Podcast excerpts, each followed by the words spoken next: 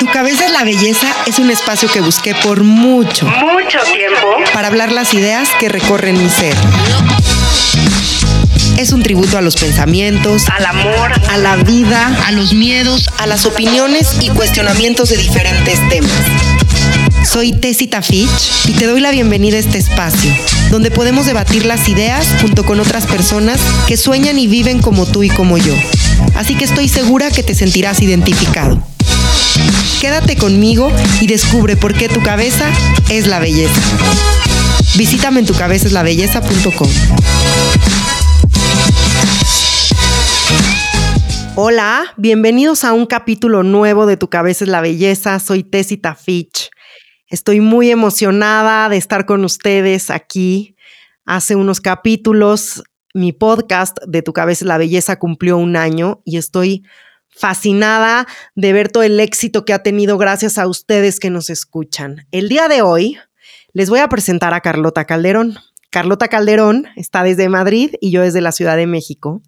Y hoy Carlota nos va a platicar de un tema importantísimo, cómo superar y ser exitosos en el trabajo remoto. Pero antes de entrar al tema, les quiero contar quién es Carlota. Carlota es periodista, es comunicadora y emprendedora social. Ella vive en Madrid, es española, vivió un año aquí en México, en la Ciudad de México, y bueno, se familiarizó muchísimo con nuestra cultura, con nuestras raíces, por lo que me cuenta, estuvo fascinada viviendo en esta ciudad, es especialista en comunicación para startups de tecnología, ha trabajado en la prensa, en radio, en bastantes medios digitales para publicaciones como El Imparcial en España o la BBC de Reino Unido, y en el 2013 decidió brincar al marketing digital se especializó como editora de contenidos para Skype en Londres, ahora ya está de regreso en Madrid, y desde entonces no ha dejado el mundo de las nuevas tecnologías. Y ella dedica su trabajo para contar historias que inspiren a otras personas a cambiar el mundo. Carlota y yo tenemos una conexión en este tema porque creo que las dos estamos en la misma línea y es por eso que el día de hoy nos conectamos. Le quiero dar las gracias a Random House, a Catalina García Mena, que fue quien me puso en contacto con Carlota para poder lograr esta entrevista a distancia y para poder hablarles hoy de cómo crear productos, de cómo funcionan los servicios digitales que tengan impacto social, sobre todo de un tema importantísimo, cómo estamos viviendo hoy el trabajo remoto en esta pandemia pues que tenemos a nivel mundial. Así que bueno, tengo muchas preguntas para ti, Carlota. Primero que nada, te quiero dar la bienvenida a Tu Cabeza es la Belleza. Gracias por tu tiempo, por estar conectada desde Madrid. Eres mi primera invitada internacional a la distancia y eso me da muchísimo gusto ver cómo gracias a estas nuevas tecnologías nos podemos conectar y le podemos compartir al mundo pues lo mucho o poco que tengamos tú y yo, pero que al final del día es una lucha constante para combatir la anorexia cerebral y la ignorancia. Así que bienvenida, Carlota. Cuéntame, ¿cómo estás? Hola, Tessy. Muchísimas gracias. Pues encantada de estar aquí contigo. También maravillada de poder hacer la conexión Madrid-Ciudad de México. Eh, y también, eh, pues con mucha curiosidad de escuchar tus preguntas y de estar eh, por primera vez al otro lado del micrófono, ¿no? Este es mi, mi primer libro y estoy teniendo el gusto de ser entrevistada y, bueno, pues, pues me encanta. Que gracias a ti también eh, por tu tiempo y bueno, pues por tener este programa en el que se debaten, eh, como has dicho, pues temas de alimento para el cerebro, ¿no? La belleza está en tu cabeza, me encanta. Así es, Carlota, y a mí me encanta porque entiendo muy bien tu punto al ser las dos periodistas, siempre estamos entrevistando a los demás y cuando nos entrevistan a nosotros es como raro, pero está padrísimo. Te quiero felicitar por tu primer libro. Les quiero contar que Carlota acaba de escribir su primer libro que se llama Quiero cambiar el mundo y es un reto para el trabajo remoto.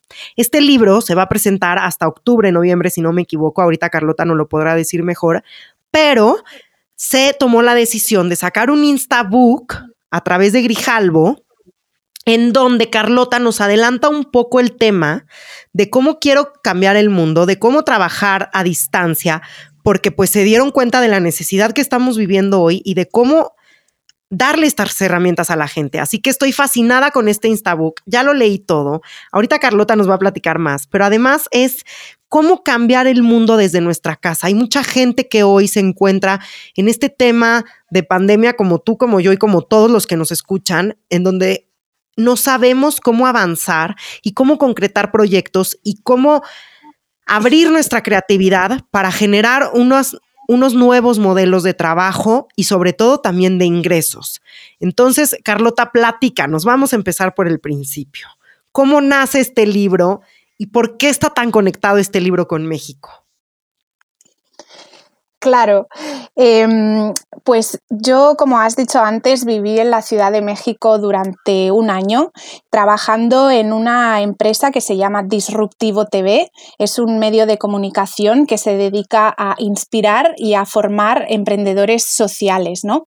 Eh, y fue la primera vez que, que entré en contacto con, con, este mundo. Yo venía pues del mundo de las startups y de la tecnología, en el que, pues como las empresas tradicionales, el principal objetivo es el crecimiento económico, ¿no? El tener cada año un mayor retorno para distribuirlo entre los accionistas.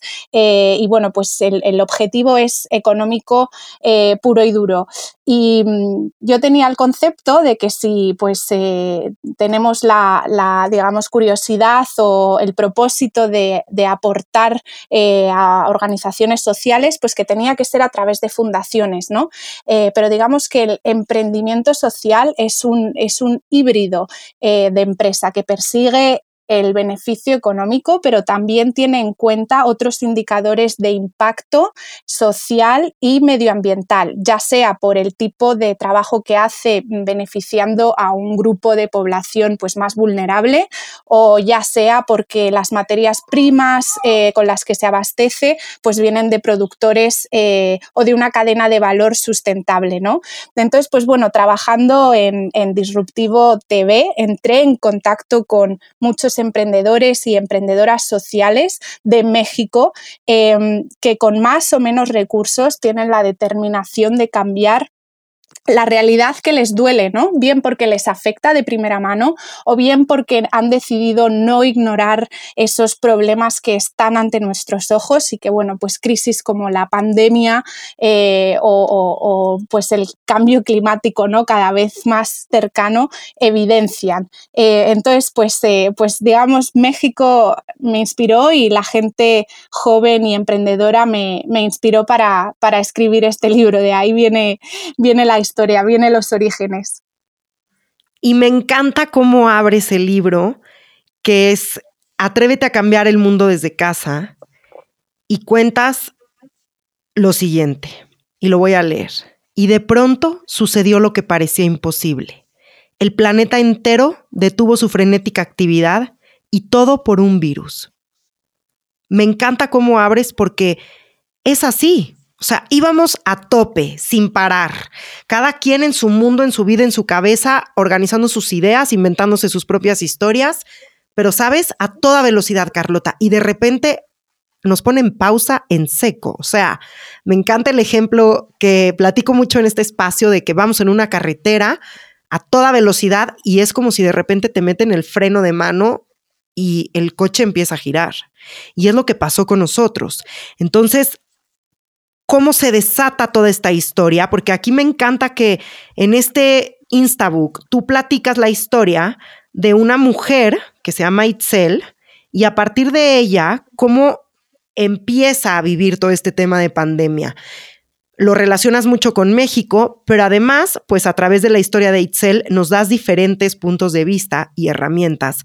Y hablas de temas que a mí me encantan, que son los miedos, las herramientas, la esperanza, Cuéntanos un poquito cómo, cómo nace esta historia, cómo nos de pronto nos encontramos en estos escenarios que justifican nuestros miedos, pero que siempre tenemos la esperanza. Entonces, ¿cuál es la esperanza? ¿Cuál, cuál es la esperanza de hoy? ¿Cuál es tu mensaje más importante?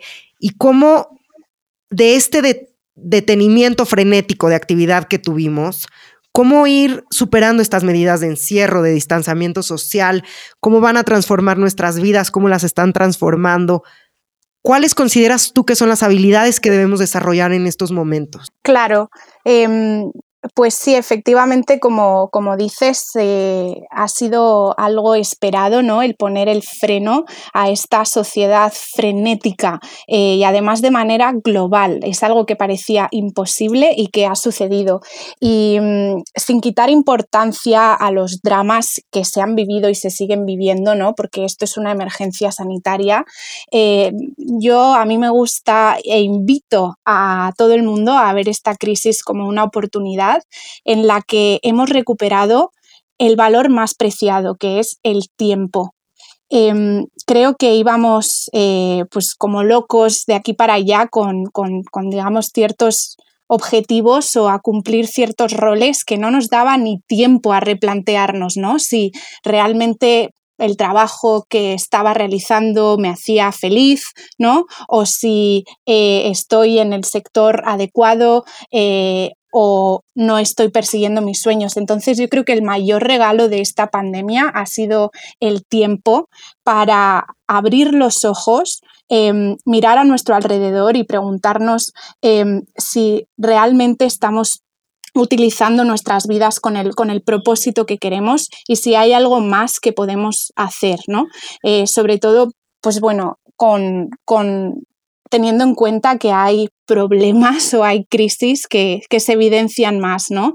Eh, crisis como la, desigualdad, eh, crisis como el cambio climático, crisis como la pobreza, la violencia de género. Entonces, con este tiempo en nuestras manos, eh, yo creo que podemos mirar a nuestro alrededor y preguntarnos cómo podemos recuperar nuestro poder, cómo podemos volvernos agentes de cambio y cómo empezar a transformarnos desde nosotros mismos desde nuestras familias y desde nuestras comunidades. Cambiar el mundo no quiere decir que vayamos a, inventar eh, pues, eh, la siguiente tecnología transformadora, ¿no? Cambiar el mundo es eh, cambiar nuestra perspectiva y recuperar un poco pues, aquellos valores, propósitos y, roles que realmente importan. Entonces, em, pues esa yo creo que es, digamos, la, mayor ganancia en esta pandemia.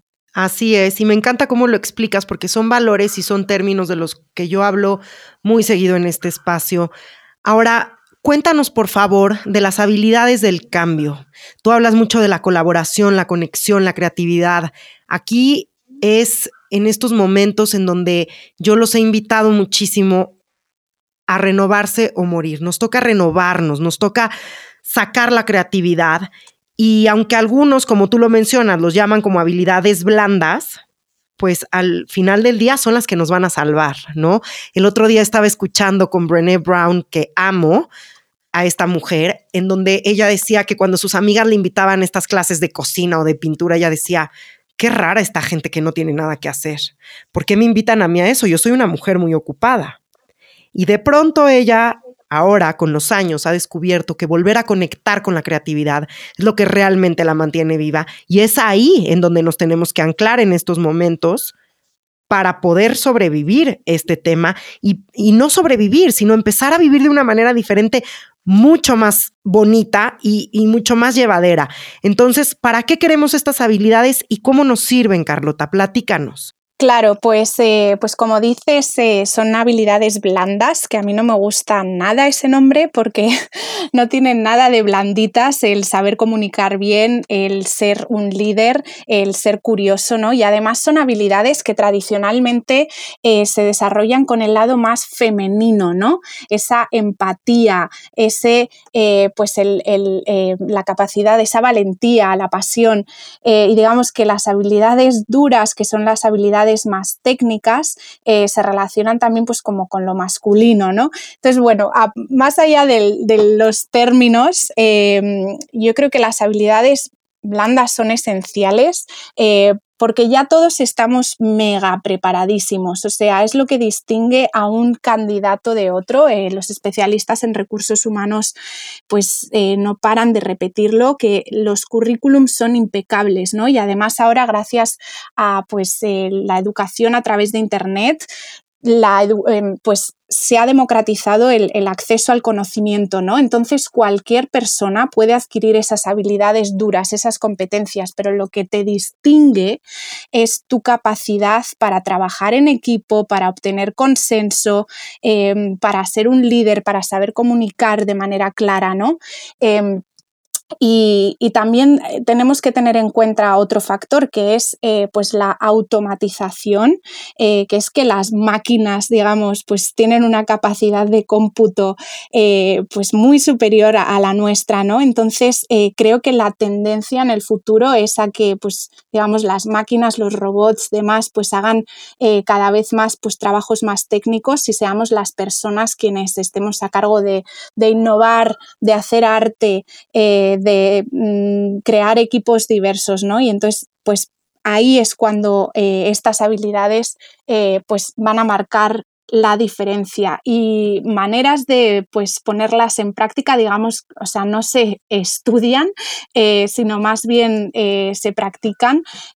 así que, bueno, y ahora pues se ha estudiado mucho sobre, sobre el tema, así que animo a, todo el mundo a, poner en Google habilidades blandas, incluso hacer algún eh, pues, curso en Coursera, pero sobre todo a, trabajar en equipo, ¿no? que es como realmente eh, se aprende a eso, a ser un buen comunicador, em, a llegar a tiempo, a saber escuchar, saber em, liderar. Eh, así que, pues bueno, mi invitación es, es esa, que practiquen. Pero además, como dices tú, de blandas no tienen nada. Y como yo te lo mencionaba al principio, es lo que hoy nos mantiene viento en popa. Son las actividades que hoy nos dan todo este tema de esperanza. Y como dices tú, al principio pueden ser eh, más femeninas, que estén más arraigadas en los artistas, pero hoy son habilidades que necesitamos todos porque son las habilidades que nos ayudarán pues a encontrar prácticamente el camino de cómo nos vamos a renovar. Hay una parte muy interesante, Carlota, que es un tema que me gusta mucho de ti, que es la regla TTL, la regla de la tarea tiempo y lugar. Platícanos por favor de esta regla, porque sé que hoy es una herramienta que a toda la gente que nos esté escuchando le va a servir tanto como a ti y como a mí, que hoy, pues gracias a ti, yo tengo esta herramienta que me ha servido un montón y hoy te quiero invitar a que no la compartas para dejarle algo a la gente. ¿Cómo es esta herramienta? Claro, pues sí, eh, como dices, es una regla sencilla de, memorizar y que una vez la empiezas a aplicar, pues eh, te puede ayudar mucho a la hora de trabajar en remoto ser productivo y también respetar el tiempo personal, ¿no? Que yo creo que muchos de nosotros al vernos de repente en casa se han borrado las fronteras entre el tiempo de familia y el tiempo de trabajo, ¿no? Y sobre todo pues para las madres es muy difícil porque tienen que pues tienen a los, a los niños en casa y, a la vez el, trabajo, las reuniones, eh, pero bueno, en la medida de lo posible esta, esta regla ayuda a crear esos espacios. Eh, se llama tarea, tiempo y lugar, eh, porque consiste en que por cada tarea que tengamos que hacer, le asignemos un tiempo determinado para cumplirla y un lugar específico. Es decir, que no trabajemos en la cama, que no trabajemos en el sofá, sino que tengamos un lugar de trabajo adecuado para ello, con una buena mesa, con una buena silla, buena visibilidad. Incluso si desde tu trabajo actual eh, van a decidir cambiar a remoto, pide que te acondicionen tu lugar de trabajo porque es importantísimo que tengas un lugar adecuado. Eh, y luego, pues que por cada tarea le asignes un tiempo para no acabar trabajando de 9 de la mañana a 9 de la noche en pijama, que ya no sabes si estás haciendo café, si estás atendiendo al niño, si estás en, una reunión, ¿no? Entonces, tarea, tiempo y lugar, eh, pues para no perder la cabeza, ser productivos y, tener tiempo también con, con, la familia o tiempo propio, ¿no? Que no nos coma el trabajo en casa. Y acabas de mencionar una parte importantísima, Carlota, porque fíjate que incluso a mí misma, eh, yo me doy cuenta que me pasa esto. Cuando estoy trabajando desde casa, por ejemplo, ayer apagué la computadora a las nueve y media de la noche. Entonces volví a tu libro, a tu Instabook, que eh, además se los recomiendo muchísimo, es súper cortito, tiene 38 páginas, se lo leen en una sentada de 15 minutos tomándose un café y van a entender muchas cosas y van a descubrir sobre todo muchas herramientas que les pueden ayudar. Y yo ayer volví a tu Instabook y dije, a ver, algo estoy haciendo mal con esta regla de tarea, tiempo y lugar, porque si estoy en el lugar, si tengo un espacio acondicionado para poder trabajar de manera remota, sí me pongo mis tareas al día, pero no estoy sabiendo cómo lograr el tiempo. Y yo creo que a mucha gente le pasa esto. Hace unos capítulos tuve de invitada a Mariana Villarreal. Mariana Villarreal es una experta en el tema del sueño de los niños. Y ahora que hablabas de que las que lo tienen más duro son las madres, es que es así. O sea, es como ella comentaba en el capítulo de Happy Dreamers ella nos cuenta y nos dice, las mamás lo tienen durísimo, porque en el trabajo de la madre se les ha olvidado que la madre tiene hijos y a los hijos se les ha olvidado que la madre tiene un trabajo. Entonces es súper complicado y yo estoy en la posición de que no tengo hijos, estoy sola en mi casa. Incluso de esta manera, como dices tú, ya no sé si prendo la computadora y me siento, o mejor voy a la cocina y hago de desayunar, o alguien llega y entonces atiendo, o estoy en 1500 cosas ¿Cómo hacemos para controlar, dividir y ser productivos con este tiempo? ¿Qué nos puedes recomendar el día de hoy, Carlota? Es un tema de suma importancia que creo que mucha gente, la mayoría de todos nosotros lo estamos viviendo. Sí, em, pues a mí también me ha costado eh, porque, bueno, pues no, no, tengo, no tengo hijos, ¿no? Entonces mi, mi tendencia es a volcarme 100% al trabajo pero eso ha tenido un costo sobre mi salud tanto física como mental, eh, y he tenido que reevaluar mi, actitud hacia el trabajo y hacer el esfuerzo, que es que suena irónico, eh, de dejar de trabajar a las 6 de la tarde, ¿no? Eh, de ponerte un, un horario y cumplirlo y que el excederte, el trabajar extra, sea la excepción absoluta. Si no llegas a las tareas que tenías marcadas para el día, quizás tengas que reevaluar cómo estás haciendo esa estimación, ¿no? Y si normalmente le calculas que vas a tardar una hora en hacer determinada tarea administrativa o creativa o organizacional, ¿no? Y encuentras que día tras día, en vez de acabar a las 6, acabas a las 9 de la tarde, añade una hora a esa hora que le habías calculado por tarea, ¿no? Es, em, hay que ir aprendiendo a hacer estimaciones más realistas. Em, que no vayan a tener un costo para nuestra salud o que no vayan a tener un costo en nuestra, en nuestra vida personal y, bueno, pues hacer el esfuerzo nosotros mismos de poner un, un poquito el freno, ¿no? Que todo tiene que estar para ayer pero realmente nada es tan importante como tu propia salud, ¿no? Y tu propio bienestar. Eh, entonces, bueno, pues es una batalla, primero con uno mismo y después eh, con los jefes, pero a largo plazo eh, tiene beneficios. las personas que están contentas en el trabajo se quedan, con lo cual el costo para la empresa es menor, no tienen que invertir en reemplazarlas y es talento que han educado y que se queda en sus filas. y el costo pues digamos, personal es, eh, es, mínimo, ¿no? Porque tienes un, equilibrio en, tu vida que al final, pues, pues somos seres como muy diversos, ¿no? Y, hay muchas áreas, hay unas cinco áreas, pues el área espiritual, la familiar, eh, la salud, la amistad, ¿no? Y el trabajo. Entonces, eso tiene que estar equilibrado. Así que hay que hacer el esfuerzo por apagar la computadora a las seis eh, y estimar mejor el tiempo que nos va a llevar a hacer una tarea, no ser las heroínas, eh, ser personas.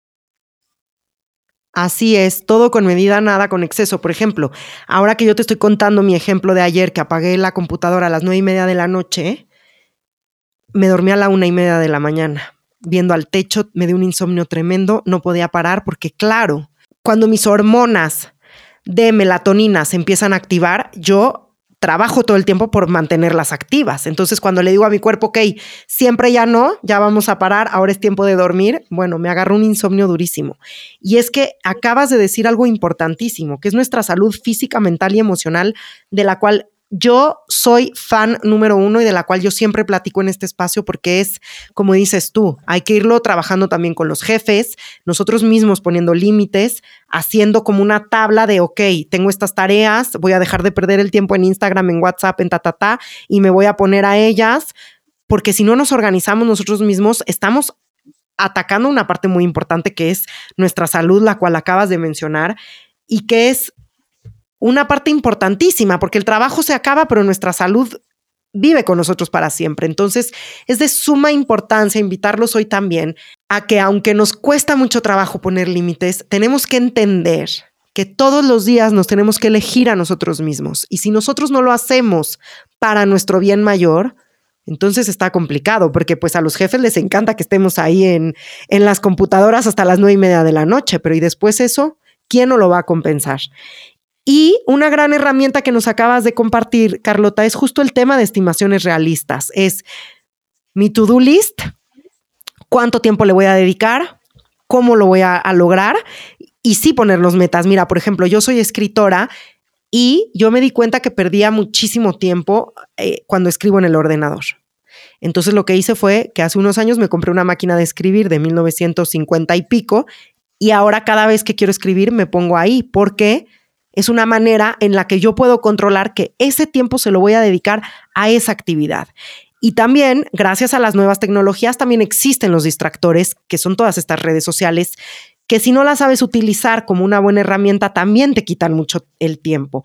Em, hace unos capítulos platicaba con, con Olga, ella es una psicóloga que nos vino a platicar de un detox digital y también nos hablaba del mismo tema, cómo ponernos los límites, como ponernos alarmas y decir, hoy voy a estar hasta las seis, una hora voy a estar, voy a estar en Instagram hoy y que sea como mi postre a la hora de la comida.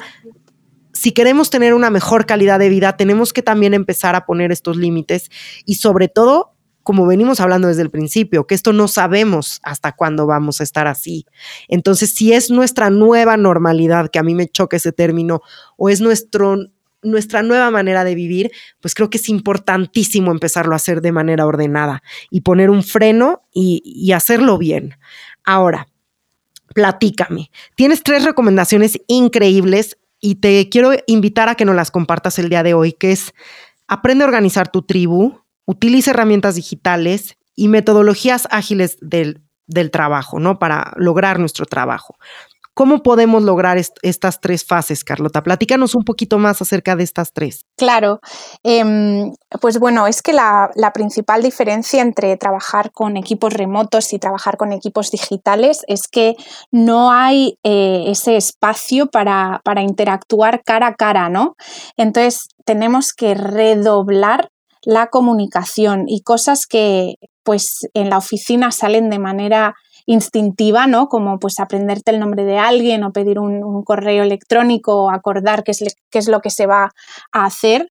Em, eh, en, cuando estás en, remoto, eh, tienes que hacerlo por escrito. Entonces, mi, pues organiza tu tribu, digamos que es el primer paso, es decir, si vas a eh, trabajar con un equipo nuevo, porque pues bien sea que eres estudiante o emprendedor o en, un, eh, en tu propia empresa, eh, digamos que es importante acordar eh, quiénes son las personas involucradas en ese proyecto, cuáles son sus roles y responsabilidades y cómo se van a organizar para trabajar.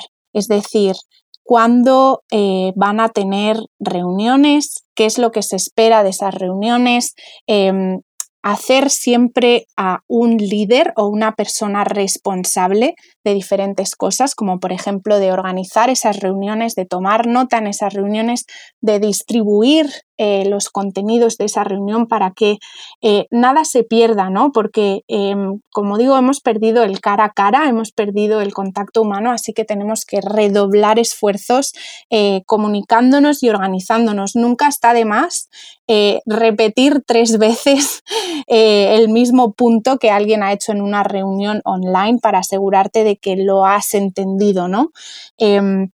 Así que bueno, mi, digamos, lo, que a mí me parece más importante a la hora de organizar equipos es, esa organización de la tribu, ¿no? Que todo el mundo tenga muy claro qué es lo que tiene que hacer, qué es lo que se espera de esa persona, para cuándo se espera y cuáles son, digamos, las consecuencias eh, pues de que no se cumplan los trabajos, ¿no? que no, no, no hablo de consecuencias dramáticas como despedir a una persona, sino pues que, el proyecto se vaya a retrasar eh, y que esa persona sepa exactamente pues por cuántos días se va a retrasar y cuáles son las dependencias eh, que existe del trabajo que esa persona está haciendo respecto al trabajo de, los demás. Yo creo que ese, digamos, visibilizar lo que todo el mundo está haciendo ayuda mucho a que, a que los equipos funcionen. Eh, entonces, pues ese es eh, el punto de, organiza tu tribu. No, no hay eh, demasiada comunicación cuando estamos trabajando en remoto, al revés. ¿Cuáles serían estas herramientas digitales que hoy nos pudieras compartir, Carlota, para lograr ser exitosos y productivos? Claro, em, pues en el libro las he dividido en dos, eh, herramientas de comunicación y herramientas para la productividad. Em, yo creo que todos somos pues estamos bastante familiarizados con las herramientas de comunicación. Eh, son pues eh, Skype, eh, Google Hangouts o Zoom o cualquier equivalente gratuito ¿no? que nos permite conectarnos de manera sincronizada, es decir, todos a la vez, que yo recomiendo pues utilizarlas con, con un propósito específico, que es el, tener reuniones eh, donde se discuten temas de manera abierta, ¿no? No tener una reunión en Skype porque sí, sino utilizarlo eh, cuando tenemos que poner la creatividad y la colaboración o resolver dudas o tener algún debate. Em, no, utilizarlas, pues eso, pues como para eh, charlar o, em, en sustitución de un correo electrónico, ¿no? Saber cuándo se utiliza cada herramienta es fundamental. Em, luego recomiendo dos para la, eh, para la productividad. Eh, bueno, una de ellas es Slack, eh, se escribe S-L-A-C-K. pues es una herramienta que te permite trabajar en equipo chatear y organizar las conversaciones por temas de interés, compartir documentación, compartir imágenes eh, y no solo eso, sino que Slack tiene grupos eh, de interés, así que no solo puedes unirte si tienes un equipo ya formado, sino que puedes buscar un tema que te interese em, en Slack y unirte y participar en una conversación alrededor de este tema. Hay uno en el libro que recomiendo que es para emprendedores o personas interesadas en temas digitales que se llama hashtag 700 eh, almohadilla 700 eh, con número. Eh, y bueno, pues si no conocen Slack, les recomiendo que, que empiecen por ahí, se unan a la conversación y aporten. Y, mm, y me parece que otra herramienta que menciono en el libro es, Trello, que es una herramienta, se escribe T-R-E-L-L-O, para em, visualizar eh, las diferentes etapas de un proyecto, ¿no? Eh, a veces, pues eso, tenemos to-do list que nos la hacemos en una hoja de papel, ¿no? Día tras día y nos falta un poco ese eh, saber cómo estamos progresando, ¿no? Aparte de tachar elementos de la lista, pues cómo vamos progresando en la consecución de ese proyecto. Y Trello es una herramienta que permite a todo el equipo saber en qué tareas está trabajando cada persona y cómo está siendo ese progreso. Así que a mí son dos herramientas que me encantan y, recomiendo aprender a utilizar porque nos hacen la vida mucho más fácil. Me encantan las que nos compartes. De hecho, yo utilizo una que se llama Monday, que es muy parecida a Trello, que también se las recomiendo muchísimo y ayuda un montón a organizarse. Ahora, ¿Qué metodologías para la productividad nos recomendarías? Mira, yo soy una enamorada de unas metodologías que se llaman metodologías ágiles. Em, tradicionalmente se utilizan en el ámbito del desarrollo de productos y servicios digitales, em, pero creo que se pueden aplicar a cualquier proyecto. La filosofía es, em, en vez de eh, trabajar con un, digamos, eh, fin estático en mente, sí tener un objetivo, eh, pero no tenerlo todo perfectamente planificado de aquí a seis meses, eh, sino planearlo en, ellos lo llaman sprints de trabajo, eh, son pues periodos de una o dos semanas en las que al principio del sprint se acuerda cuál va a ser el objetivo a cumplir eh, y todos los días hay una pequeña reunión de 10 minutos con el equipo para revisar si se han cumplido los mini objetivos que les van a conducir a cumplir ese objetivo semanal o ese objetivo de cada dos semanas. Em, lo que te permite es, eh, digamos, ser muy ágil, es decir, si hay algo que cambia en, el ecosistema, o sea, si los clientes eh, pues cambian de idea o si hay un nuevo requerimiento por parte del equipo de dirección em, o, o decides que el camino que estabas tomando en equipo no está siendo lo suficientemente práctico o no está trayendo resultados, te permite cambiar de manera muy ágil. Y lo que también te permite es pues estar digamos, en continuo contacto con el equipo, saber en todo momento qué es lo que cada persona tenemos que hacer y tener una sensación colectiva de cómo estamos progresando, ¿no? Y corregir errores rápidamente. Em, las metodologías ágiles tienen, ellos lo llaman ceremonias, eh, que son pues estas em, digamos, stand-ups, que son las reuniones ágiles de 10 minutos, eh, y también tienen roles, ¿no? De quién va a ser el líder, eh, y quién, eh, quiénes van a ser las personas encargadas de qué parte del proyecto. Entonces, son unas eh, metodologías que funcionan estupendamente en el mundo del emprendimiento, de la innovación y de la tecnología, pero como digo, se pueden aplicar en cualquier campo. Así que, pues de nuevo, mi invitación es a que se familiaricen con, con las metodologías ágiles y piensen en maneras creativas para aplicarlas a los propios proyectos. Y dentro de estas metodologías que nos acabas de describir, tienes una que me causó mucha risa el nombre, que se llama método Pomodoro. Platícanos brevemente, Carlota, cómo es este método y es esto que vienes diciendo como de dividir el tiempo, pero ¿cómo funciona? ¿Por qué se llama Pomodoro? Yo creo, bueno, se llama pomodoro por pomodoro es en italiano un tomatito, eh, que yo creo que lo tienen muchas cocinas italianas a modo de eh, cuenta tiempo, ¿no? Para calcular pues cuánto tiempo tiene que estar algo en el horno.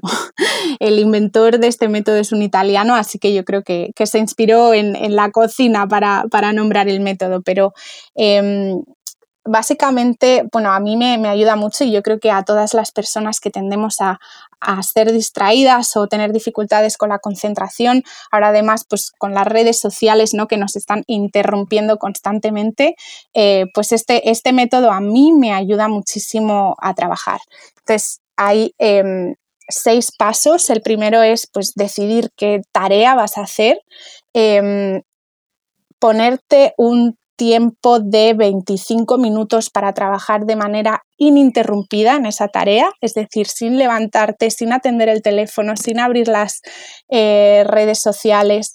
Eh, cuando pasen esos 25 minutos, darte un break de entre 3, 5 minutos, levantarte, estirar las piernas, hacer un café eh, y básicamente repetir lo, lo mismo cuatro veces, es decir, trabajar en bloques en cuatro bloques de 25 minutos. Y después de esos cuatro bloques te puedes dar una pausa más grande de 15, 30 minutos y volver a empezar, ¿no? Entonces es una manera eh, como pues en tu cabeza es una especie de reto, voy a trabajar, voy a darlo todo y son solo 25 minutos y después de estos 25 minutos tengo un premio que es un café, que es llamar a una amiga, que es mirar el WhatsApp, ¿no? Pero son solo 5 minutos y después de eso otra vez otros 25. Entonces, realmente la, productividad que se consigue eh, de manera pues casi lúdica, ¿no? Porque te parece un juego es extraordinaria.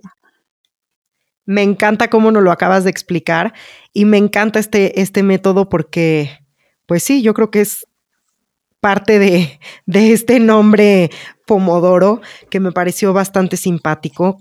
Carlota, estamos llegando al final de, de esta entrevista, de este capítulo. Primero que nada, te quiero agradecer muchísimo tu tiempo. Te quiero preguntar si hay algo más que te gustaría compartirnos antes de proceder a la parte final. Eh, sí, quiero compartir el nombre de una persona que me ha servido de, inspiración eh, para el libro. Ella se llama eh, Chille Bastida. Es una joven de la Ciudad de México que vive en Nueva York y que es la líder eh, de Fridays for the Future, estas eh, huelgas por el clima en el que pues, estudiantes de la escuela eh, dejan de atender los viernes para llamar la atención sobre la crisis climática. Ella ha liderado el movimiento desde Nueva York y, y, bueno, em, habiendo crecido en la Ciudad de México, le preocupó mucho pues ver cómo la lluvia que cae por un lado causa inundaciones normalmente pues en, en aquellas eh, pues zonas más, más, menos favorecidas y a la vez eh, pues hay muchas casas sin agua corriente, ¿no? Eh, y digamos que, de ahí eh, pues ella se inspiró para volverse un agente de cambio y yo he basado el personaje protagonista de Quiero cambiar el mundo, que se llama Itzel, en Chille Bastida, así que me quito el sombrero ante ella y ante tantos y tantos jóvenes que nos están dando auténticas lecciones de liderazgo, compromiso social y de, y de ética. Así que enhorabuena a todos los jóvenes. Así es, y hay que tener también civismo, como dices tú, ética profesional y personal, pues para llevar un mejor mundo y hacer que, que esto pueda suceder. Te quiero preguntar, Carlota, ¿cuál es tu frase favorita? Que nos la compartas el día de hoy aquí en este espacio, por favor. Pues mi frase favorita es de Blaise Pascal y dice, la imaginación lo decide todo. Así es. Y me encanta que cierres con esta frase porque justo empezamos esta conversación hablando de la creatividad. No sé si tú sabes, pero yo tengo un frasco que se llama el frasco de Tesi. Y en este frasco hay 365 mensajes e intenciones escritos por mí. Así que el día de hoy voy aquí a proceder al frasco y voy a sacar un papelito para ver qué nos dice el frasco a ti y a mí en este capítulo y a todos los que nos escuchan y dice, deja de ser víctima. Me encanta este mensaje que nos sale el día de hoy. Los invito hoy a que seamos responsables, dejemos de ser víctimas y nos hagamos responsables de nuestra salud física, emocional, eh, mental, que nos hagamos responsables de nuestro tiempo. Mi escritora favorita de todos los tiempos se llama Ángela Becerra. Ella tiene un libro en donde cita la siguiente frase que dice, lo único que le falta al tiempo es detenerse seamos responsables de cómo y en qué vamos a invertir nuestro tiempo, porque el tiempo no regresa. Y, y, es lo único que le falta al tiempo es detenerse. Así que hay que cuidarlo muchísimo. Hoy los invito a, a que lo cuiden. Y no me quiero ir sin antes preguntarte una cosa muy importante, Carlota, que ha rondado mi cabeza durante el tiempo de esta entrevista, que es, ¿cuál crees tú que sea el futuro del trabajo? ¿Crees que nos vamos a quedar de manera remota en un tema más presencial? ¿Cómo crees que van a ir cambiando estas tecnologías? Y sé que contestar esta pregunta es un poco difícil, pero desde tu experiencia quiero ver cómo ves este escenario. ¿Cómo lo sientes? ¿Cuál es tu pronóstico? Em, pues sí, es, es difícil, la verdad, dar una respuesta. Yo espero, espero, más que hacer un pronóstico, es una esperanza. Y no solo una esperanza, sino como bien has dicho, me tomo la responsabilidad en mis propias manos de que el futuro del trabajo sea más humano, eh, más colaborativo, eh, más local, es decir, que nos permita eh, seguir teniendo un rol en nuestra comunidad, ¿no? que no tengamos que desplazarnos grandes distancias para, cumplir con nuestro trabajo eh, y más comprometido eh, con, con el mundo en el que vivimos, es decir, más preocupado por el impacto social y el impacto ambiental que tenemos desarrollando nuestra actividad, que las empresas se empiecen a preocupar más por eso, que faciliten el que los empleados puedan eh, cumplir con un propósito positivo eh, para el mundo en el que vivimos eh, y bueno, y que nos deje eso, más tiempo libre para participar en otras áreas de nuestra vida. Así espero que sea el futuro del trabajo y así, pues bueno, pues lo creo yo con mis decisiones diarias. Eh, lo creamos nosotros pues levantando la voz pidiendo lo que nos parece justo eh, y aquello que no nos gusta, ¿no? Pues cambiándolo. Así es, tomando la responsabilidad de que si algo no me gusta, este es el instante perfecto para cambiarlo y siempre recordando una cosa que acabas de mencionar que es muy importante. Si lo crees, lo creas. Todo lo que creemos, lo vamos a crear. Hay que cuidar también nuestros pensamientos, agradecer cada momento y cuidar muy bien qué semillitas le vamos a poner a nuestra cabeza, porque todo lo que le plantamos ahí es lo que va a florecer. Carlota, cuéntanos por favor antes de irnos en dónde te puede encontrar la gente, cómo se llama tu Instabook, en dónde lo pueden conseguir. Claro, pues eh, para hablar conmigo eh, lo mejor es encontrarme por LinkedIn soy Carlota Calderón Arrechea, eh, para hablar pues, de todo tipo de temas de, emprendimiento, digitalización, tecnología. También pueden encontrarme en Twitter como Carlota Calderón. Eh, y, y el libro pues está disponible en todas las plataformas digitales, eso es Amazon, eso es iTunes, eso es eh, la App Store, eh, también está en la tienda de Grijalbo en Me Gusta Leer. Em, y este es el Instabook que se llama El reto del trabajo remoto, que forma parte del libro Quiero cambiar el mundo. Eh, así que, y el libro sale en octubre, así que este es un pequeño aperitivo, espero que les guste y pues nos vemos de nuevo en octubre, espero, ya con el libro entero publicado.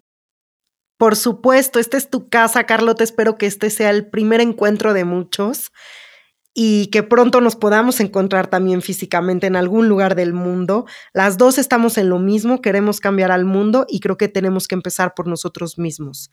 Cambiando yo, cambia mi mundo. Te felicito por por todos tus proyectos, por este Instabook, por este libro que van a hacer en, octubre. Estoy con toda la esperanza de que lo podamos volver a, compartir y de que nos volvamos a encontrar y agradecerte tu tiempo, que hoy es el lujo más caro y es lo más preciado que le podemos dar a alguien. Así que te agradezco muchísimo el tiempo que nos brindaste el día de hoy, Carlota. Ha sido un placer hablar contigo y muchas gracias eh, a ti, Tesi, por la oportunidad y a la comunidad por escucharnos. Y gracias a ustedes también, como dice Carlota, por escucharnos en un capítulo más de Tu cabeza es la belleza. Soy Tessita Fitch y acuérdense que ahora todos los detalles de este espacio los pueden encontrar en tessitafitch.com y en mi Instagram de Tessita Fitch. Les mando un abrazo, que tengan linda semana y hasta la próxima. Visítame en tucabezaslabelleza.com.